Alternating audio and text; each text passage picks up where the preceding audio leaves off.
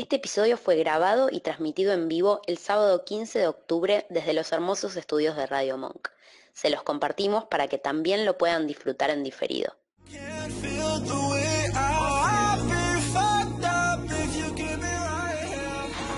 Estamos al aire, estaba, ahí esperando que la luz se prendiera. Bienvenidos y bienvenidas, esta es nuestra segunda transmisión en vivo. ¿Nos estamos acostumbrando? Yo creo que sí. Quizás nunca no transmitimos en vivo. más. Eso es falso. Eso es falso. Porque ya vamos a grabar hoy un episodio para el no vivo. Bueno, bueno, tampoco revelemos todo.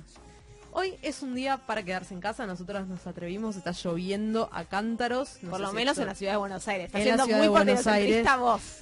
Autoreferencial a más no poder. Además, este episodio quizás se escucha en muchas semanas.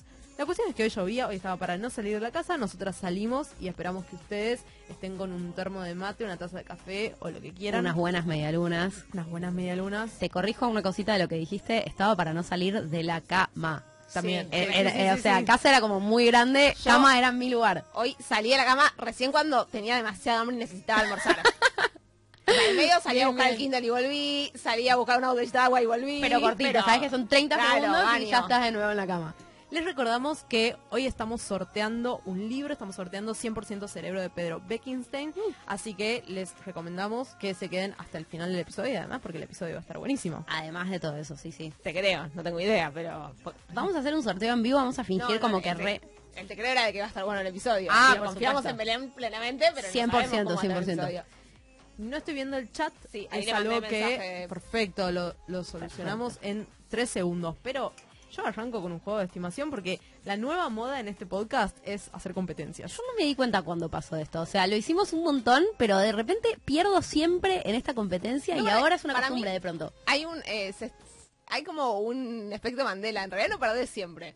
Tipo, estamos como ¿No? crea- creando una idea de que yo soy buena y de que vos perdés siempre y si vamos a los datos creo que debe estar mitad a mitad. Ok, me gusta pensar en eso. Vivimos de estereotipos. Bueno, dale, shoot. Vamos, a ver. Es, es muy ridícula, ¿eh? ¿Están listas? ¿Tiene algo que ver con la temática del episodio? Tangencialmente, pero es divertido. Bien. ¿Cuántas fracturas de cadera hay por día en Argentina? ¿Cómo? Para, Eh, ok. Eh, para. ¿Quieren un orden de magnitud? No, En no, Argentina. quiero pifiarle por orden de magnitud dale, dale. En Argentina. En Argentina, Somos más o menos 50 millones de personas. la gente, la gente en vivo puede adivinar también. Estimen. Por también porque no, supuesto, no no lo estamos mirando. no estamos viendo el chat, pero yo no tirando. lo voy a decir hasta ver el chat porque Eh. quiero ver en qué están. Eh, capaz que estamos solas, capaz que no hay nadie igual. ¿Hay gente? ¿Habrá ¿Decís? gente? Bueno, no sé. ¿Hay nosotros. gente? Bueno, pará. Para, a ver. Vos- habías tirado, habías empezado un razonamiento, me gustaba. Que ¿Cómo somos era? 50 millones de personas. Somos 50 millones de personas. Y la gente que se rompe la cadera en general es gente adultos mayores, 70. ¿no? O sea, estaríamos. O sea, excepto accidentes de tránsito también puede ser Sí, rotura de cadera, son, eh, menos frecuentes. menos frecuentes.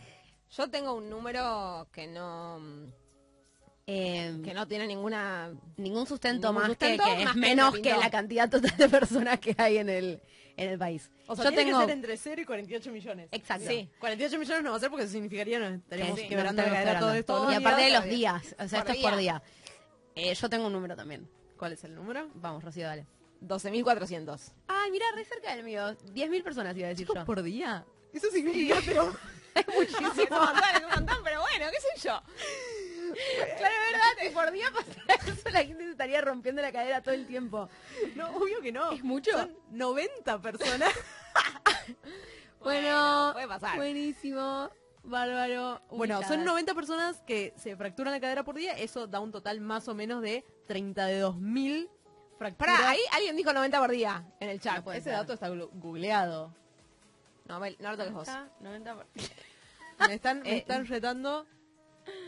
Es que está repiola. Está él. No, no, no lo... Estamos viendo los la segunda mitad de los mensajes porque tenemos una pantalla que nos tapa una Pero parte. si siguen escribiendo, lo vamos a seguir viendo. Tipo, metan. eh, Metan claro, un par más de mensajitos y ahí los empezamos a ver. Porque aparte no sabemos quién, quién tiró esa estimación. Tampoco. Pero alguien, o sea, hay, una persona que creo que 90 por adivinó. No, no lo adivinó. No, la sabía, la o sabía. La, 90 sabía no la o la adivinaste. googleó. Bueno, y tengo otra pregunta para hacerles. A ver. Sí, que es si recuerdan alguna situación en la que ustedes están tipo, che, me duele esto, y alguien les dice, "Ah", tipo, minimizar el dolor físico que están sintiendo. Eh, sí, obvio. O sea, no es re común, a mí me pasa todo el tiempo. Con- a mí me pasa, eh, o alguna vez me pasó, particularmente con dolores menstruales. Ah, tipo, de bueno, estar hecha sí. bollita y como que alguien venga y me diga, ay, bueno, tipo, levantate. Sí, sí, sí, sí. Siento que es bastante... que Alguien que no sabemos quién es dice algo muy inteligente, que es que en temporada de invierno sube el promedio. Igual dije muy Yo no inteligente, sé pero no me en di la- cuenta de, de- Igual no sé si en. Argentina es cierto eso. Que en Porque invierno- de hecho en verano la gente sale más a la calle, con lo cual es más está probable más que se caiga. expuesta. Eh, Digo, en- en, pedimos- países en los que nieva y, hay, hie- y se pone hielosa la calle, sí tiene mucho sentido que en invierno sube. Pero vos decís que no es por otra cosa, tipo, que habrá otro argumento por atrás de esto. No sé. lo Lucha- sabemos. Ahora vamos a sí, ahora ya nos aparece ¿Es tu Irucha? usuario. sí. Ahora sí. es Irucha. Ok, esperamos el argumento de por qué en invierno sube el promedio de fracturas de, de cadera. Y por ahí lo debe Está decir bien, por en eso. Ushuaia En sí, Ushuaia en sí, Ushuaia claro. sí, pero Ushuaia ¿cuánta gente vive en Ushuaia? En Ushuaia es alto el promedio. ¿Cuánto es en Ushuaia? Nos gustaría saber, Irucha. Vamos a ponernos en esa. Nos gustaría que nos averigües ese dato, ¿podés? Vamos a ver Hay- si hay le damos acá. tiempo para hacerlo. Hay personas. Ok, volvamos por un momento a la minimización del dolor. A mí me pasa un montón con cuestiones menstruales. ¿Vos qué decías, Meli? Sí, con cosas de, sí, de la panza en general. Como que por ahí me, me duele muy seguido y es como, bueno. Estrés. Claro, estrés. Bueno, Meli, tenés acidez de nuevo, no me digas. ¿Será que algo te cayó mal o estás muy estresada? yo me doy cuenta que yo me lo hago bastante a mí misma. O que soy al revés, como que registro muy poco. Tengo una tolerancia muy alta al dolor físico. Y de golpe es como, no, sí, me golpeé un poquito. Y al día siguiente, che, tenés un moretón violeta mutante. Como te golpeaste un montón más que un poquito. Bueno, vamos a hablar de dolor físico, ¿sí? El dolor es algo, es una experiencia personal, ¿sí? Es privado de alguna manera y la cuestión acá es que no siempre es accesible, o sea, no necesariamente es evidente para otra persona si te está doliendo algo y cuánto te está doliendo, ¿sí? Y aparte no hay una escala de reportar. No es que me duele 8 el brazo. Es muy difícil, o sea, hay escalas, pero anda, o sea, Está es- bien, pero digo, en el día a día no las Claro. manejas. Sí, Siempre sí, va a haber un varón que diga que una patada en los huevos duele más. Siempre va a haber una mujer que tuvo un parto natural que diga que ese dolor no le supera nada, lo cual probablemente sea cierto. Pero bueno, en el medio es tipo, mi experiencia me está doliendo la uña y me está doliendo, punto. Igual, ¿no tienen el recuerdo de, tipo, el pediatra preguntándole, bueno, ¿cuánto te duele? Del 1 al 5, ¿cuánto te duele? ¿Nunca les pasó eso? Como nunca nadie me dijo ni que era escalita. uno ni que era cinco. No, bueno, pero claramente no repreguntás eso a los 7. o sea, no, no decís tipo, bueno, pero doctor, ¿qué significa 1 y qué significa 7? No, ponés tipo una escalita y qué sé yo, no sé. En lo que seguro estamos de acuerdo es que es importante que la percepción del dolor ajeno sea apropiada, ¿sí? Y es- sobre todo en un contexto médico en donde uno necesita entender cuánto y qué te duele para determinar, ok, cuán serio es lo que te está pasando, cuánto analgésico o cuánta medicación Claro. para el dolor te voy a dar y si te podés ir a tu casa, ¿sí?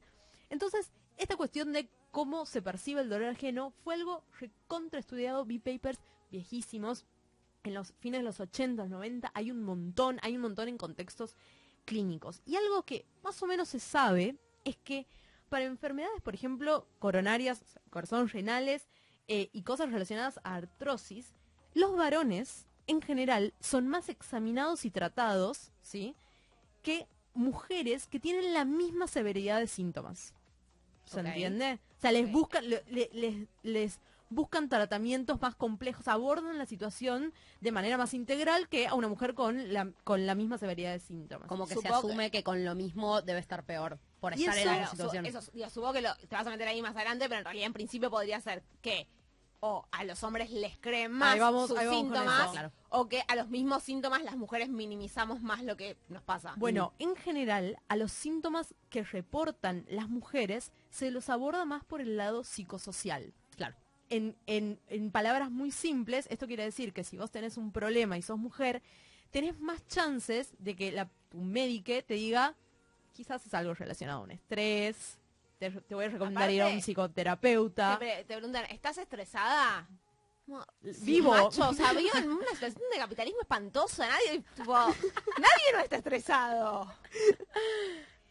Y hay algo muy curioso que jamás me hubiera imaginado de un experimento que no voy a, no, no es este el que voy a detallar, pero hicieron, tomaron los vieron esos, eh, esas evaluaciones en donde se testean las competencias en medicina a los pibes que están estudiando medicina y les presentan casos tipo tarjetita, varón, mujer, síntomas, cuál es el diagnóstico. Yo creo que eso era lo único que alguna vez me dio ganas de estudiar eh, medicina. Ese jueguito de tipo... De las tengo tarjetitas. tarjetitas y a Grey- ver el caso. me caga. Grey's Anatomy Sí, sí, por nos quemó la cabeza. tiempo.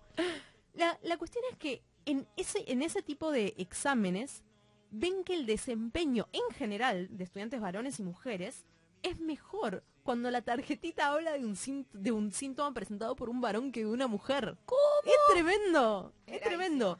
Y todo, o sea, la interpretación que se hace es que básicamente que el reporte cuando viene de un varón es tomado de manera más seria que cuando Claro, viene que de una mujer antes. y que Claro. las causas, o sea, que lo que está originando esos síntomas son efectivamente causas orgánicas del cuerpo y no influenciados por factores psicosociales, como Sí, decían. traducido sería como para que un varón venga al hospital y que diga que le pasan Una todas cosa estas cosas debe estar re mal, ¿entendés? Es como, bueno, ok, lo, lo entiendo, lo entiendo.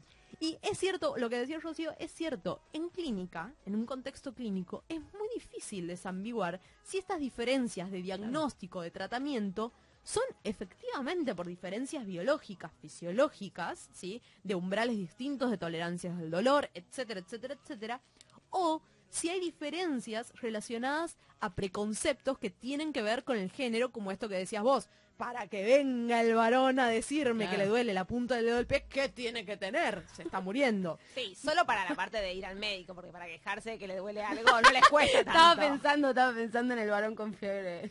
El varón con fiebre es un asunto, es todo un capítulo. Muchísimo, muchísimo. Y hay una cosa más en la que tampoco me voy a meter, pero me interesó, como lo vi de, de Coté, y fue que aparentemente hay una diferencia entre géneros en la comunicación de los síntomas.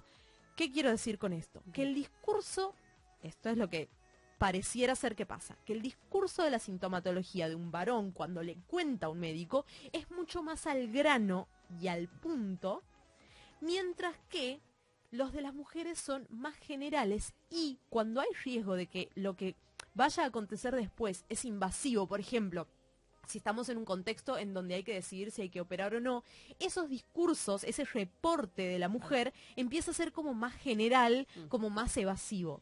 Eso lo vi de Coté, lo tiro ahí, en algún momento creo que me gustaría retomarlo a ver cuán, eh, cuán replicado está, cuán...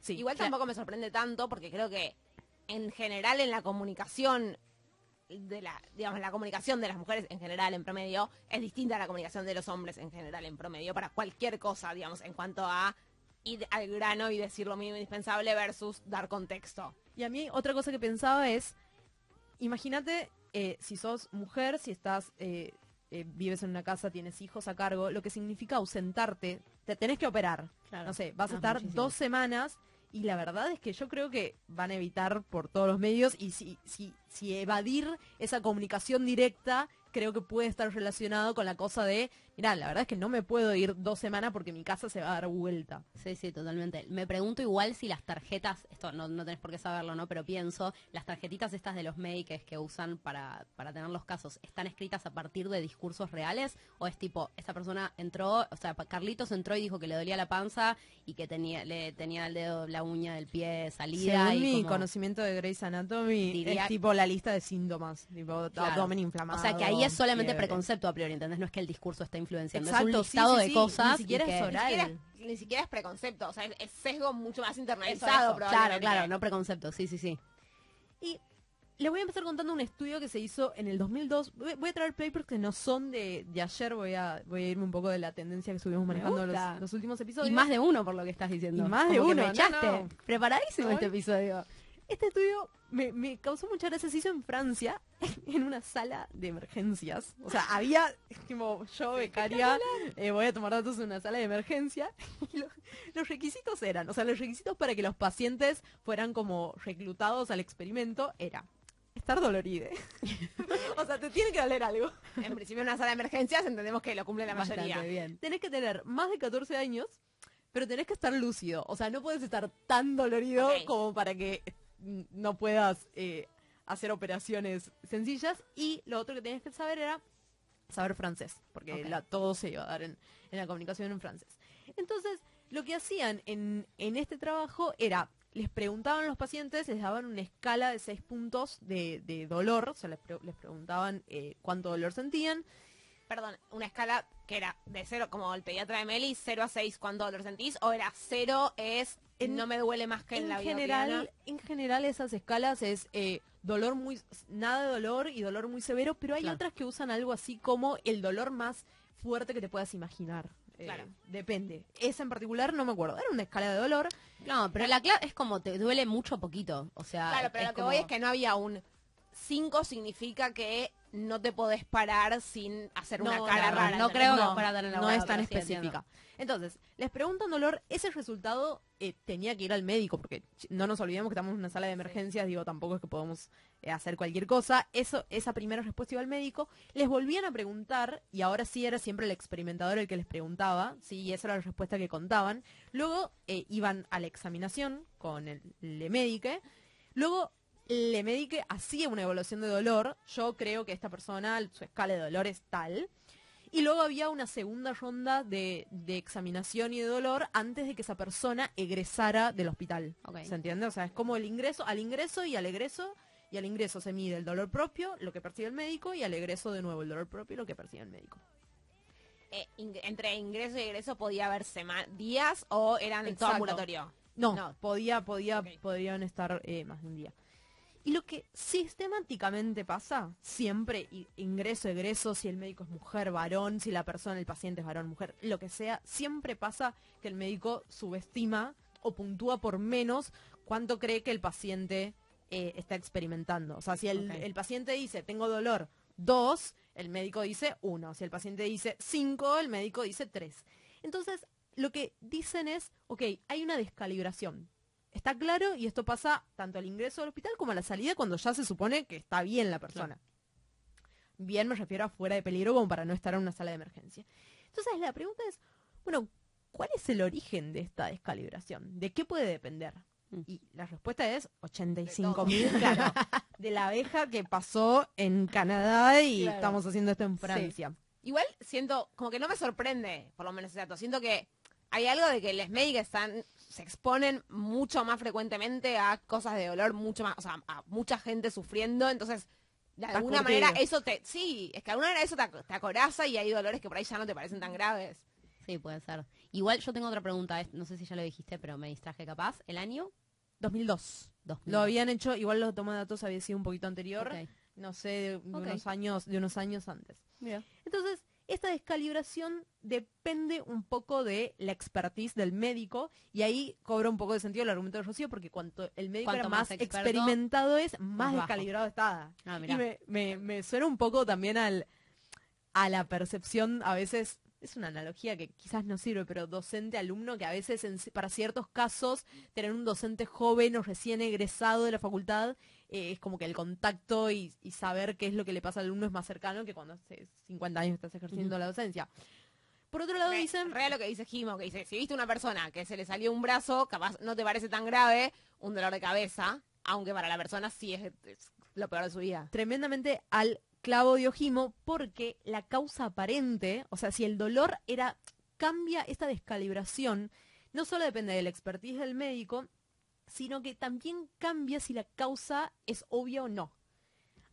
¿Sí? Y es difícil, o sea, cuando es una fractura es bueno. eh, Sí, obvio que te duele, obvio que ok. te duele, qué sé yo. Cuando no es tan obvia, esta descalibración empieza a, jo- a joder. Y ahora la pregunta es, que es un poco lo que me interesa hoy, es cómo el género, tanto de los médicos como de los pacientes, interactúa con todo esto. Claro. Y básicamente interactúa con todo y es muy difícil de analizar. Por ejemplo, cuando la médica es mujer, ¿sí? Depende, o sea, a- con quién se descalibra más depende de esto que decías, decías Jimo, si la causa del dolor es obvia o no. Cuando no es obvia, el dolor de los varones es juzgado como más doloroso que el de las mujeres. ¿Se entiende? Sí. Ok, frente a dos una mujer y un varón con una fractura, para la médica mujer, la descalibración es la misma. Para un varón y una mujer con dolor de panza, para la médica mujer se descalibra más con las pacientes mujeres que con los pacientes hombres. Y se Exactamente. descalibra, perdón, siempre en el mismo sentido, ¿no? Como que lo subestima. Sí, Ok. exactamente. Sobre esto hay lo, lo difícil de esto es que siempre se estudia en contextos muy particulares. O sea, le- les acabo de contar de un estudio en una sala de Francia, de una ciudad mediana, qué sé yo, es muy difícil. En general, así con Igual, perdón, no me parece tan, digo, no me parece tan difícil de replicar, es tener a alguien haciendo preguntando Sí, percepción pero de tenés dolor. mucha variabilidad de la gente que de la gente que viene. Es muy es muy amplio todo el panorama que podés recibir en una sala de emergencias. No, Sí, y aparte- pero podés conseguir un montón de datos si quisieras. Bueno, y no, no, no dejemos de lado el hecho de que estamos haciendo un experimento en una sala de emergencias. O sea, como que hay otras que no es, cositas que hacer. no es un experimento porque No, bueno, solamente es un- estamos Exacto, observando Es un estudio observacional, pero lo que digo es, estamos ocupando nuestro tiempo en otra cosa que no es atender al paciente, que más o menos sí, pero también no. O sea, es raro. Digo, ¿Qué es lo que se conoce más o menos de este campo de estudio? Que en general las mujeres reciben menos medicación analgésica que los varones, que las mujeres en general tienen menos, de probabilidad, menos probabilidad de admisión a terapia intensiva que varones, obviamente frente a, a la misma situación de severidad de los síntomas, y que al- ante la persistencia del dolor, las mujeres tienen menos probabilidad de recibir más estudios diagnósticos exploratorios que los varones. ¿Se entendió eso último? sí. Es como, bueno, me sigue doliendo y bueno, ya mamita, está. Ya está, Y quizás con varones es como, bueno, vamos a descartar esta, esta y esta otra causa. claro. Entonces, sigo sin entrar en el paper, pero Vamos, ahora, ahora vamos, ahora vamos. Me encanta. Vamos a algo aún más complejo. Y es, ¿qué pasa cuando la persona que siente dolor es una niña? Mm. Que es mucho más complicado, sobre todo cuando no verbalizan. Imagínense tener que entender cuánto le está doliendo la panza a un pibe que no puede decir me está doliendo como si no hubiera un mañana. Pero además, agregándole el factor de que hay, o sea, es menor de edad, hay O sea, cuidadores. claro. Entonces, no solo, o sea, tienen que, es muy importante que la persona que está a cargo de ese niño pueda percibir correctamente su dolor. Ni siquiera estoy hablando de cuando llega a una instancia clínica, a una instancia hospitalaria, es antes, en el ámbito de cuidado.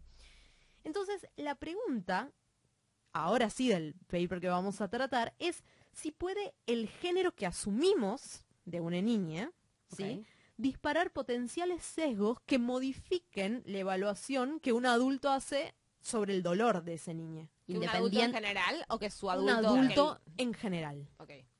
¿Sí? independientemente de quién es el acompañante de este niño. Sí, solamente tenemos al niñe en cuestión. Y no es, o sea, ese adulto no estamos hablando ni de un médico ni de un cuidador. Es un adulto Random, te ponen a mí a evaluar dolor de niñas. exacto. Ok. O sea, no, no conoces a ese niño. Y perdón, y criaturas preverbales también. O sea, no hablan. Eh, no, tiene más... sí, previo al jardín, o sea, no, hablan, pero menos cinco años. En, particular. Ah, pero cinco pueden hablar un montón ya. Sí, sí, sí, pero va a ser únicamente con claves. eh, ahora les cuento. Ok. Dale. Entonces, este experimento se publicó en el 2019 y el- la revista en donde apareció es algo que yo, si me decían cuando empezamos este podcast, vas a ir a buscar un paper en el Journal de Psicología Pediátrica. Hemos entrado a lugares oscuros, Belén. Hemos entrado a lugares oscuros. Eh, ámbito que no lo, No lo manejabas. no lo manejaba, bien, está pero caí ahí y resulta que es el paper más prolijo que vi en mi vida. Mira. Es, es un paper que está preregistrado y eso ya lo hablamos en varios episodios. Significa que uno antes de hacer el experimento le dice a la revista en donde lo quiere publicar, mira, voy a hacer esto, mis hipótesis son estas, mis análisis estadísticos son estos. Entonces es muy transparente porque no estoy eh, escarbando en los datos y además algo que siempre remarcamos es que la revista de lo que dé ese experimento, quiero decir, muestre cambios, apoye la hipótesis o no apoye la revista, lo va a publicar. Y eso ayuda a que el sesgo de publicar siempre lo que lo que lo que dio entre comillas, lo que muestra diferencias, lo que es sorprendente, lo que es inspirado, eso eso ayuda a que todos los resultados de todos los experimentos que se hacen estén publicados. Nos encantan los experimentos preregistrados. Sí. Eh, ¿Lo hacemos? A veces, estamos en el eso. futuro estaríamos intentándolo. Estamos en eso. Tienen sus hipótesis súper claras desde el principio, pero además es un paper que es una réplica de otra cosa que ya se había hecho, pero tuvieron un error muy Nos pavo, cae no muy me voy a meter esta gente. pero no solo eso, y aquí viene, o sea, cuando lees el paper, hay todo un párrafo dedicado a contar cómo es la relación con el autor original, con el que hizo el experimento. Y dice, Bien. nosotros nos contactamos con el doctor Pepito. Le avisamos que queríamos hacer esto, pero man- lo mantuvimos eh, para que él no sesgue la metodología o el análisis, eh, como que lo mantuvimos desinformado hasta el momento de escribir ese paper. Él nos cedió muy amablemente. No, no, no, larguísimo. Tipo, toda una relación de somos, nos queremos entre todos, construimos ciencia. Divino este paper. Hacen, toman, van a, eh, van a hacer lo siguiente, van a usar, eh, van a buscar eh, sujetos eh, experimentales de manera online, porque ellos dicen que eso les asegura que tengan una muestra más representativa. Mm. O sea, me evito esta cosa de lo voy a hacer en la sala de emergencias de un pueblito de Francia y uso un buscador de personas. eh, está bien, sigue siendo yankee, pero tienen al menos de más de un pueblito. Más- más variabilidad Sí, sí, geográfica. Más variabilidad geográfica. Es algo que se está usando mucho eso para hacer experimentos online. Porque lo subís como a una, a una plataforma y después la gente entra a buscarlo. Exacto, exacto. Y tenían ciertos criterios de exclusión, como por ejemplo si detectaban que la persona no estaba prestando atención, lo sacaban, tenían que ser mayores de 18, tenían que llamar inglés. Era muy gracioso porque si detectaban que la persona no tenía un buen equipo de audio, eso lo podían detectar, lo sacaban porque necesitaban que escucharlo. Y si se daban cuenta de que demoraban muy poco tiempo, también lo sacaban porque era como si lo que tuvieran que estar... Tipo, Claro. están respondiendo rápido para pasar. Exactamente. Y se quedan con 264 personas. ¿Y qué les dicen a estas 264 personas? Les dicen, vas a ver un video corto de un niño o una niña al que le van a pinchar el dedo para sacarle sangre para ver hierro en sangre. Eso es un examen que se hace antes de entrar al jardín, eh, en los Estados Unidos, evidentemente, y es muy común. Y Acá te lo hacen antes de donar sangre. Dato. Y les dicen, presta atención al dolor que está experimentando y expresando. ¿Sí? ¿Y cuál era el chiste de este video? Que la niña del video era completamente andrógine. No había manera De saber. de saber, era completamente ambiguo. Pero por eso, en la Entonces- consigna te decían que era niño o niña o no. Ahí va. En la consigna les decían, primero les decían esto de vas a ver, bla, bla, bla. Les mostraban el video y luego les dicen, acabas de ver un video de, a los que les tocaba varón, les decían Samuel. O al- si te tocaba mujer, decían, acabas de ver un video de Samantha. Claro. El, video era siempre el mismo. Exacto. Lo que cambiaba era qué nombre le adjudicaban después. Entonces por eso hablan de eh, género asumido. Y aquí hacen un 80 párrafos espectaculares, un disclaimer espectacular y desempolvan un marco teórico de Que género, no se bla, bla, que bla. le gustó mucho el paper. Y dicen, no, me encantó. No, porque lo que dicen es, miren, por simplicidad vamos a seguir hablando de niño o niña, pero nosotros no desconocemos que hay una variedad, o sea, una variabilidad en la identidad de género que incluye un montón de otras identidades que no son niño o niña y que es importante y urgente ir a ver qué pasa en esto mismo con chicos trans, por ejemplo, con chicos con chiques no binarios. ¿sí? Me parece Y- muy loco igual que les dije, les asignaran un género recién después de haberlo visto el video y no antes. No, pero ¿no es antes? No, No, después. es ver el video. Ah, pensé que se los digo, antes. para mí el momento en el que vos juzgás cuánto dolor está experimentando es mientras lo ves, después reportás lo que ya juzgaste. Claro. Eh, no, perdón. Algunos les decían vas a ver un video corto de un niño, veían el video, después Claro. reforzaban, acabas de ver un video de Samuel. Ahí va, ahí va, Ahí porque si no era, era raro el momento. sí, sí, sí, todo sí. ese, claro. O si te tocaba una niña, era una niña al principio, Claro. veías el video, acabas de un video de. Samantha. Y luego hacían preguntas. ¿Qué preguntas les hacían? Bueno, ¿cuánto dolor experimentó? Y tenían una escala visual de 6 puntos, en donde 0, 6 puntos X paseados, ¿no? En una escala de 100 puntos. Los extremos eran sin dolor y dolor severo.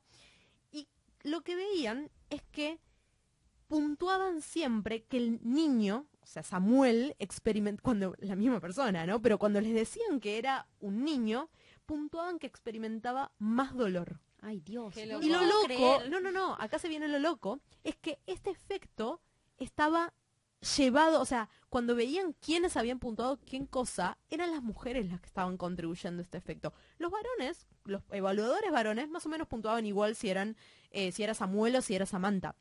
Pero cuando la evaluadora era mujer, puntuaba más dolor en el caso de que les haya les hubiera tocado un niño. ¿Por qué? ¿Qué decirte? No hay por qué. Eh, hay por qué, pero es más complejo de lo que podemos decir acá. Sí. Entonces, eso es sobre cuánto dolor experimentó. Luego preguntan Perdón, y- cuánto dolor... Sí, Pues, a ver, eh, ¿preguntaron datos familiares de las personas que participaron del experimento, tipo si ellos tenían hijo o hija? No, ¿y sabes por qué?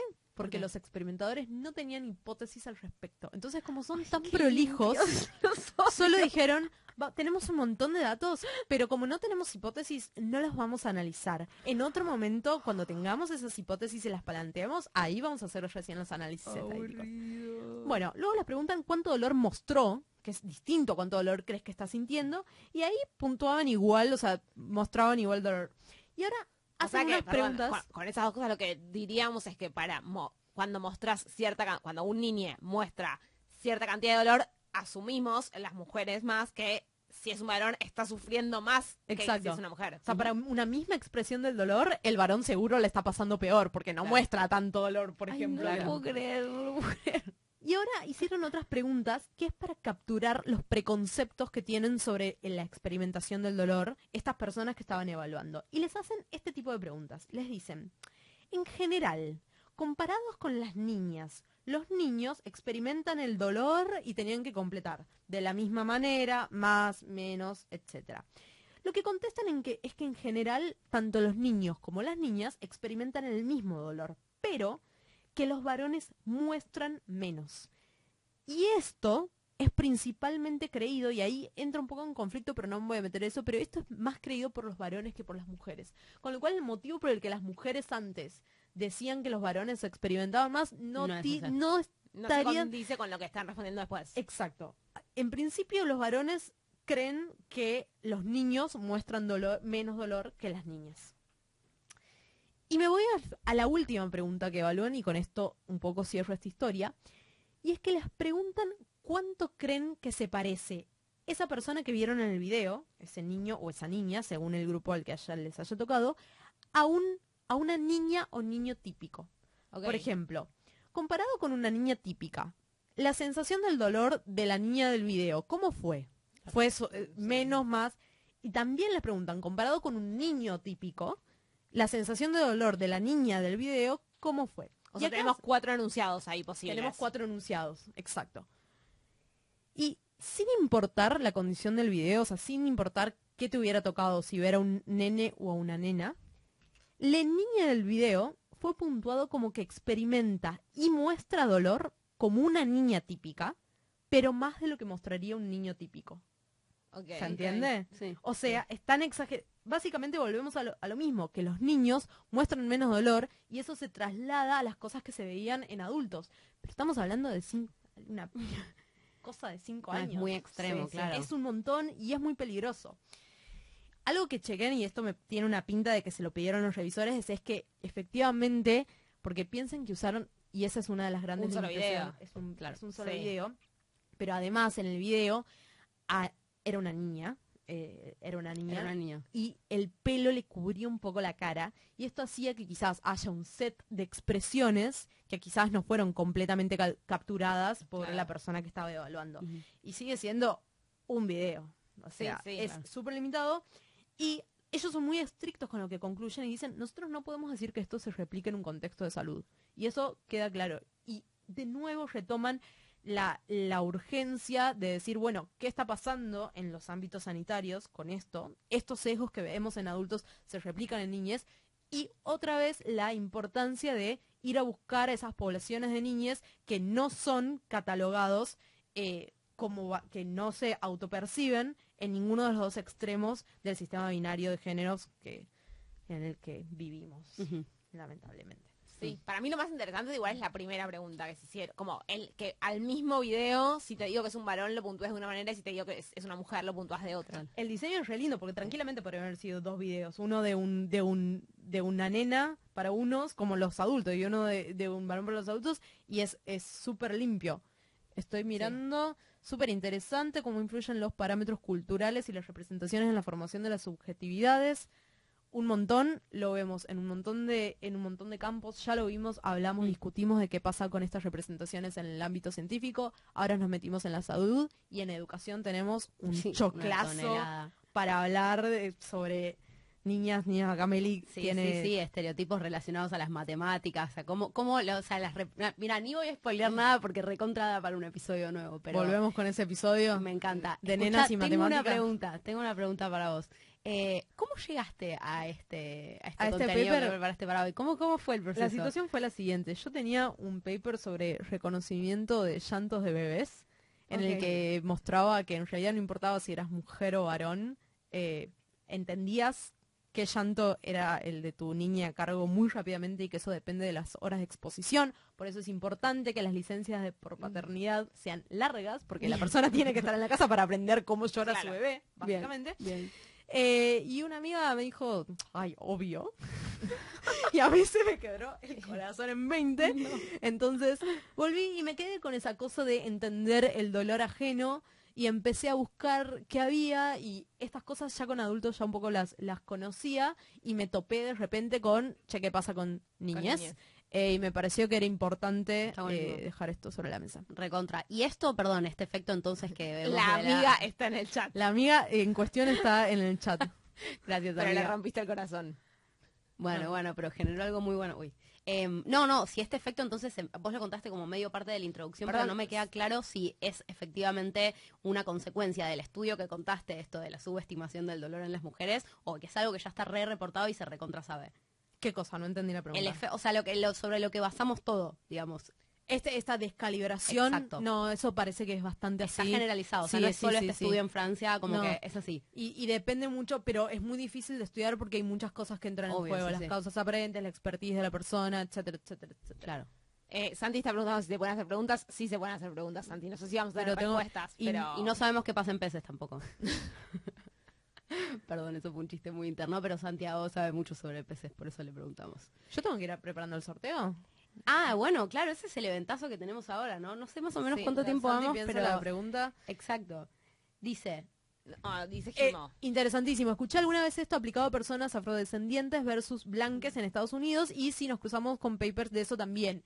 La, eh, la PI, la última autora del paper que conté que, de niñez, es una científica negra y trabaja con preconceptos, con lo cual estoy segura, De, Segura. ca- de cabeza que tiene cosas de esto, pero sí, la, eh, seguro hay. No los, eh, no los leí, pero los vi. Eso es- sí, existe. Sí, sí. Y en el poder, uy, en el poder judicial. Ay. Uy, es Ay, una- no. abrimos una puerta. Bueno, Y en la inteligencia No, es artificial. que, uf, no, no, es que la realidad es que no, a veces nos tentamos mucho y esto, eh, dato encerrado, podría llamarse datos sobre sesgos y podríamos sacar 800 temporadas si encontráramos un horario para grabar, por Claro. supuesto, ¿no? Siendo nuestra principal dificultad. eh, bueno, y entonces ahora vamos a proceder a hacer el sorteo del libro. ¿Voy a grabar pantalla? Puedes grabar pantalla si querés. Sí, por las dudas. Lo que hice Puedes primero fue- mostrar tu celular a la cámara para que se vea qué es lo que hiciste. acá están cargados eh, todos los comentarios de la publicación eh, y lo que voy a hacer es pick a random item que va a elegir al azar eh, uno de esas, de esas listas. O sea, las personas que comentaron 10 veces, por ejemplo, están 10 Diez 10 veces. Voy a contar que Belén no quería cerrar esta página. Desde que llegamos acá no quería tocar. Esa página estaba frisada en su celular. No, no, es muy difícil. De repente se complicó hacer sorteos en Instagram. Bueno, Perfecto. 3, 2, 1. ¡Chararán! Ah, y están pasando los comentarios, o sea, están... Estoy No para poner una yo. musiquita. Todavía no terminó. No puede ser. Jimo, ¿Estás Ah, ahí? quiere revolar. Uy, ahí. Sí, sí, sí. Hay chance, amiga. Y además tiene eh, regalito sorpresa porque está presente en el chat de Twitch. Eh, increíble la esto. manija, dice Iru, sí, ganó. O sea, Iris había comentado en la publicación que era difícil competir contra la manija de algunas personas que comentaron un montón. Y es bueno, cierto. El que quiere celeste, que Claro, ponga que comentarios en Otro sorteo, están viendo ya, bueno, va. ¿Otro sorteo? No, ahora, loco, va a pasar, va a pasar en el futuro, bueno, por ahí para el próximo vivo, por ahí no, no Y sabemos. quizás podemos escaparnos del ámbito de los libros y vemos qué más. ¿Qué, podemos- qué podemos sortear? Bueno, tenemos unos pins muy lindos que igual considero que es como poco, ¿no? Para sortear solamente eso, pero lo podemos llegar a sumar. Unos pines muy lindos de dato encerrado. Bueno, estamos. ¿Quién ganó? Pregunta. Eh, ganó Ganó Jimo, Iris, presta atención. Este. bueno, vamos cerrando este esta hermosa hora de transmisión. Hermoso. metimos una hora. A diferencia de la vez pasada, no vamos a decirles cuándo es el próximo vivo, porque no lo sabemos, básicamente. Ay, sí, pero va a haber, o sea, lo que sí Va sabemos es que va a haber al menos un vivo más antes del fin 100%. de año. Este, seguramente vamos a cerrar la temporada. ¿Qué temporada es esta? Tercera. Tres. Ay, Belén, dale. bueno, dale. bueno, bueno, hago lo que puedo. Vamos a cerrar esta tercera temporada con un vivo y en el medio, por supuesto, muchos más episodios con experimentos y animalitos y bebés y esas cosas que nos gustan. Hace mucho que no hacemos de Muchos, caca, no sé, igual. Algunos, algunos más episodios. Claro, octubre ya. El otro día me acordé ahora que estuvimos haciendo un repaso de los episodios viejos. Hace mucho que no hacemos uno de caca y hace mucho que no hablamos de Harry Potter también. Sí, yo me di cuenta de eso Un montón. hace poco. Hace unas tem- bueno, hace unas temporadas, Eh, no me acuerdo, era cosa en de la, la, primera, en la temporada. primera se habló mucho.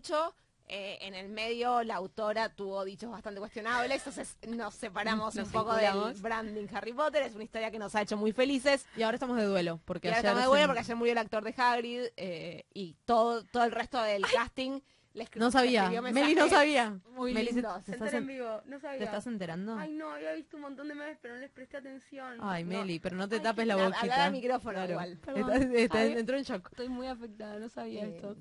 El mensaje de Emma Watson es hermoso. Ay, Pero bueno, cerramos porque hay mucha gente a la que no le interesa Harry Potter ni su cast, y mucho menos autora. Gracias por acompañarnos de nuevo en vivo, eh, lo disfrutamos un montón, nos gusta hacer esto, nos volveremos a encontrar y, Y ayúdennos para seguir haciendo y para esto. bien, ¿cómo nos ayudan para seguir haciendo esto?